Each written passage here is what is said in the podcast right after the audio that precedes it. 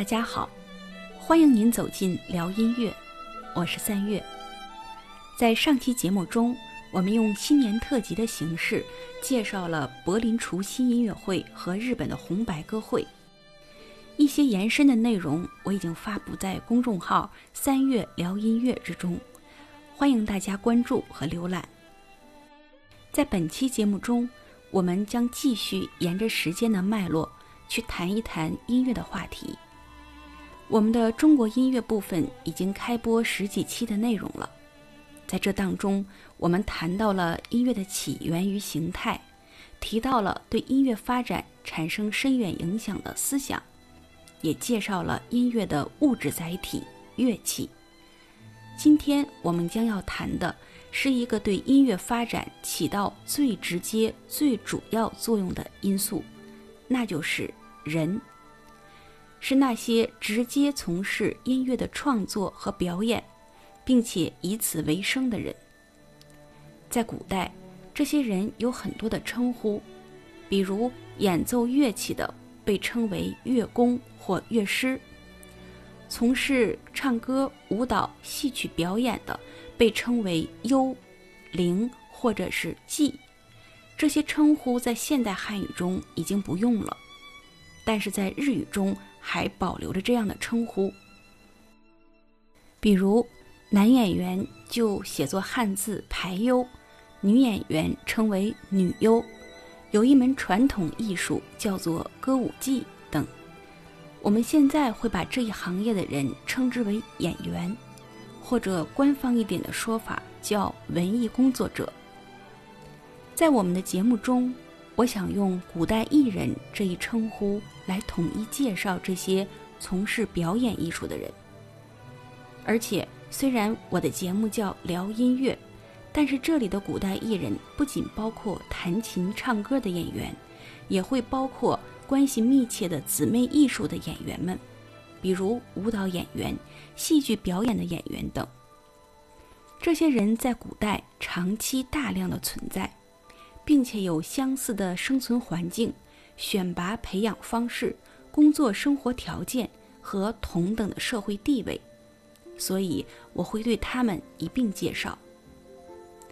翻开历史书，他们的身影随处可见，却总是模糊不清。他们人数众多，却很少留下姓名。在现存的史书典籍中，关于他们的介绍非常少，我们只能通过很多只言片语的描述，来推测和还原一些他们当时生活的情景。春秋战国时期是社会大变革、大发展时期。我们现在所说的春秋五霸、战国七雄，只是其中的佼佼者。其实，当时出现大大小小的诸侯国数百个。根据礼制的需要，他们都需要根据自己的身份配备相应的表演仪仗队，这就要求从事歌舞表演的人数大为增加。当然。这只是一个表面的原因，其根本原因是，在社会动荡之中，民间音乐蓬勃发展，音乐的欣赏性和娱乐性都让诸侯权贵们大开眼界，而且他们发现乐舞表演不仅具有娱乐性，甚至可以用于诸侯争霸的政治斗争之中。于是，他们争相在官府里增加了很多歌舞表演的编制。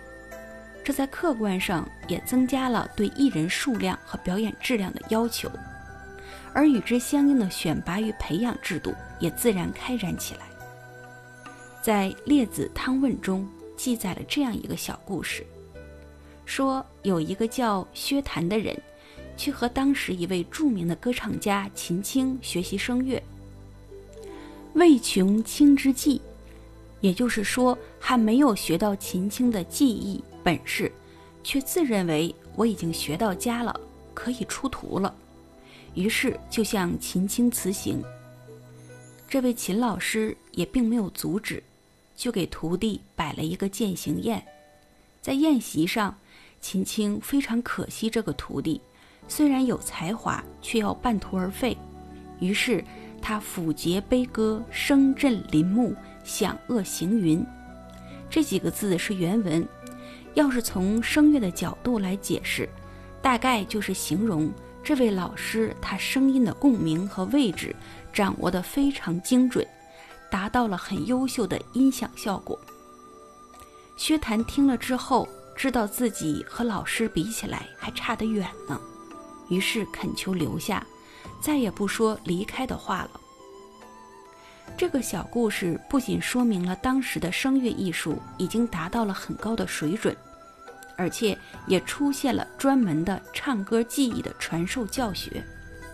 那么，当时的老师是如何教声乐的呢？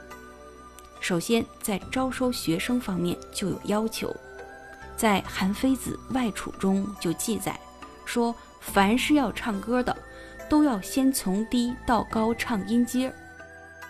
唱不到指调的，也就是五声调式中宫商角徵羽的指调，唱不到这儿就不要再学了，或者音色不好也不能再学。那如果已经学习唱歌，平时都要练些什么呢？在乐师诗语中有记载，说歌者上如亢，下如坠，曲如折，指如槁木，累累乎端如贯珠。这段话的意思就是在描述唱歌的时候细腻的感性体验。如果大家有学过声乐的人，就会了解，上课的时候老师会反复的引导你去体会正确的音色是什么样的，然后你要记住自己的发声状态。这一过程可以说贯穿声乐学习。我们来听一段现代艺术院校上声乐课的时候是如何练习的。下面我们做一个练习，用汉语的母韵母“吁”来唱啊。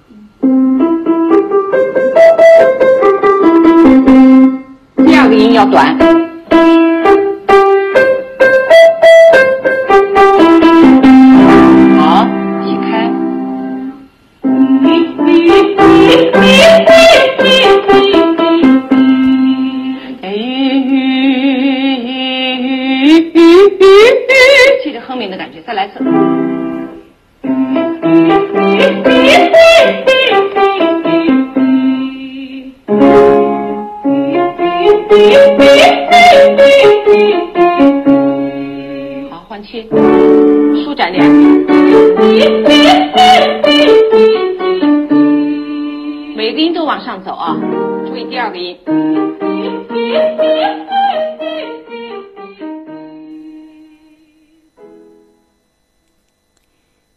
才听到的是著名声乐教育家邹文琴在给学生时代的吴碧霞上课时候的片段。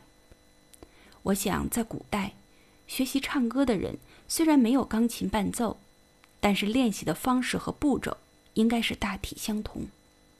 换句话说，先秦时期的声乐教学方法和内容，有一部分是传承至今的。尽管对声音质量有极高的要求，学习唱歌的人每天都要花大量的时间去练习，但是我国自古以来追求的歌唱最高境界是声情并茂，只有声音的优美还不够。声情并茂是要求唱歌者能从情感上打动观众。一首来自于文华的《秦风·蒹葭》送给大家，这是一首选自《诗经》的名篇，所谓“伊人在水一方”，就出自这首诗，请欣赏。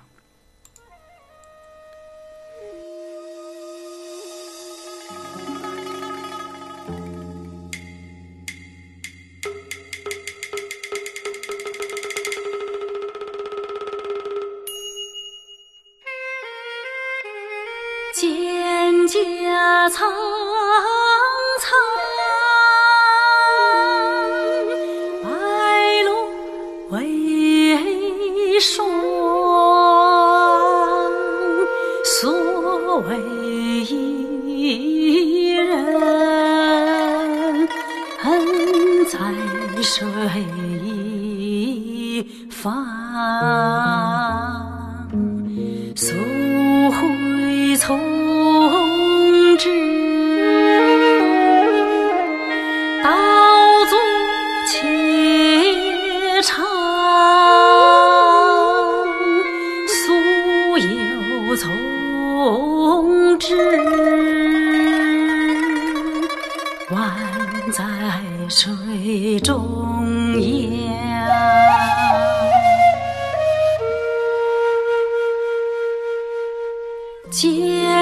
家凄凄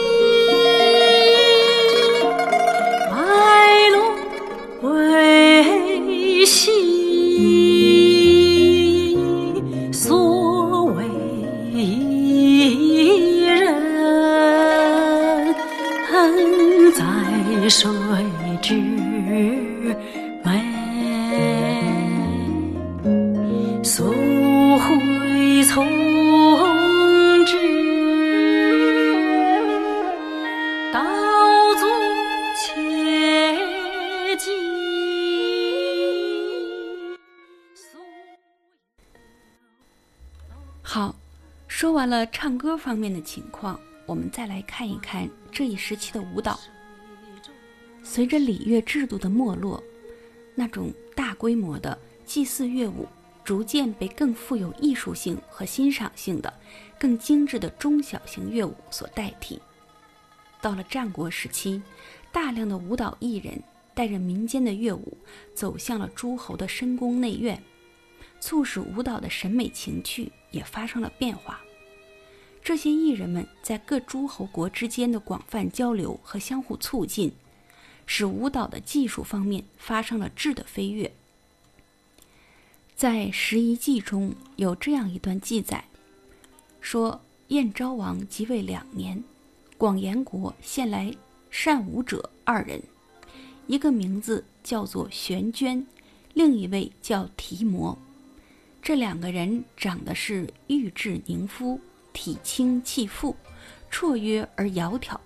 简单的说，你认为绝代佳人是什么样，他们就长什么样，并且在这个介绍里突出了一点，就是体态轻盈。有多轻盈呢？有节目为证。他们跳了三支舞蹈，第一支叫做迎晨。我们知道，在光线之下，空气中是可以看到细小的灰尘的，而他们的舞姿就可以和浮尘一样轻盈。第二支舞蹈叫急雨，说他们在空中旋转漂浮的样子，如同羽毛随风一般的轻盈。第三支舞叫悬怀，说他们肢体柔软，像衣服的袍袖一样，可以缠绕在一起。这些描述是不是文学上的夸张呢？人真的能跳舞达到这个程度吗？很快在后面的节目中，我将向大家推荐一部非常精彩的中国古典舞舞剧。如果您能看一下，就会知道这个描述所言不虚。这段文字的最后还说：“以屑喷地厚四五寸”，就是说用木屑或者谷子壳一类的东西在地上铺了四五寸，然后让两位舞者在上面起舞。这上面居然没有痕迹。最后说“体轻故也”，这是说是身体轻的缘故。其实舞者的身体再轻，毕竟也是血肉之躯，怎么可能是没有重量的羽毛呢？所谓的轻盈，无非是舞者具有深厚的基本功和良好的肢体控制能力，在视觉上让观众看上去身体轻盈、飘然欲飞罢了。随着舞蹈技术的发展，想从事舞蹈表演。就要经过正规的艰苦的训练才行。下面我们说一下历史上有名的美女西施的故事，因为她就曾经受过舞蹈训练。西施的故事我们都很熟悉，她本是浣纱女，因为长得很漂亮，被越王勾践选中，要送给吴王夫差，以达到复仇的目的。当西施被选进越王宫的第一件事儿，就是接受乐舞训练。起初，西施自持貌美，对训练不以为然。后来，一位受宠的宫女就规劝西施，说：“一个女子仅仅五官容貌长得美还不算什么，一定要通歌舞、美体态，要具有艺术修养，有良好的仪态和气质，才能称之为绝色。从此，西施勤学苦练三年，终于成为了绝代佳人。像西施这样接受训练的现象，在春秋战国时代并不少见。湖南长沙出土的战国彩绘舞女图，上面的舞女都穿着长长的宽袖舞蹈服，其中三个女孩正在老师的监督下练舞，她们的双手做抱拱状，似乎正在练习左右摆腰的动作。中间站立的是年长的舞蹈老师。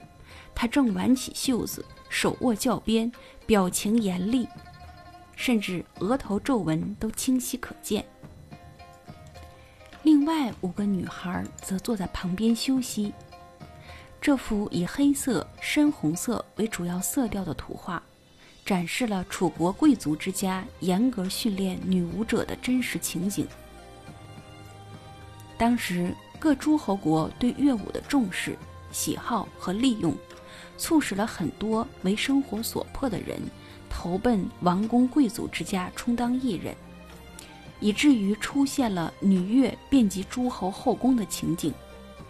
在这一时代背景下，中国古代舞蹈形成了属于自己的基本形态，那就是长袖细腰的形态特征。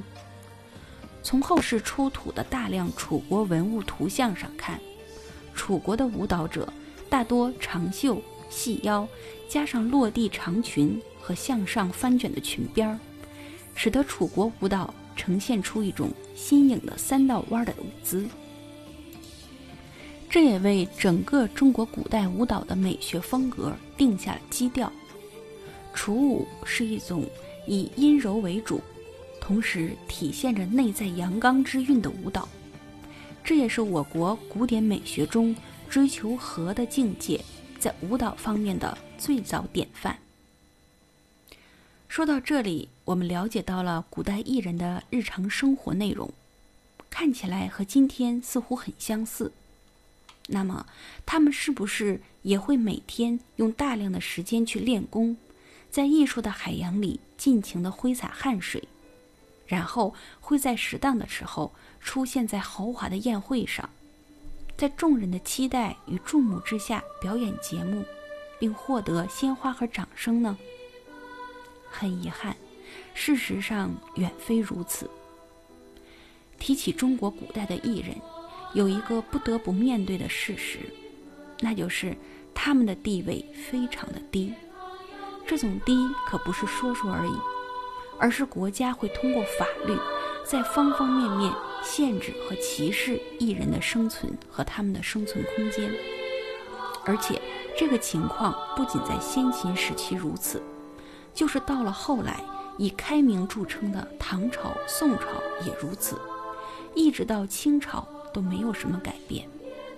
说起来也很让人费解，古代的艺人翻遍历史来看。他们对江山社稷、政治权力从来没有什么野心，而且他们也没有做过大奸大恶的事儿。为什么要如此苛待、歧视艺人呢？如此卑微的地位，对中国古代音乐的发展又会产生什么样的影响呢？这些问题我们将在下一期节目中讨论，相关内容也会写到我的公众号“三月聊音乐”之中。感谢您的收听，品古今音乐，看时代变迁。我们下期节目再见。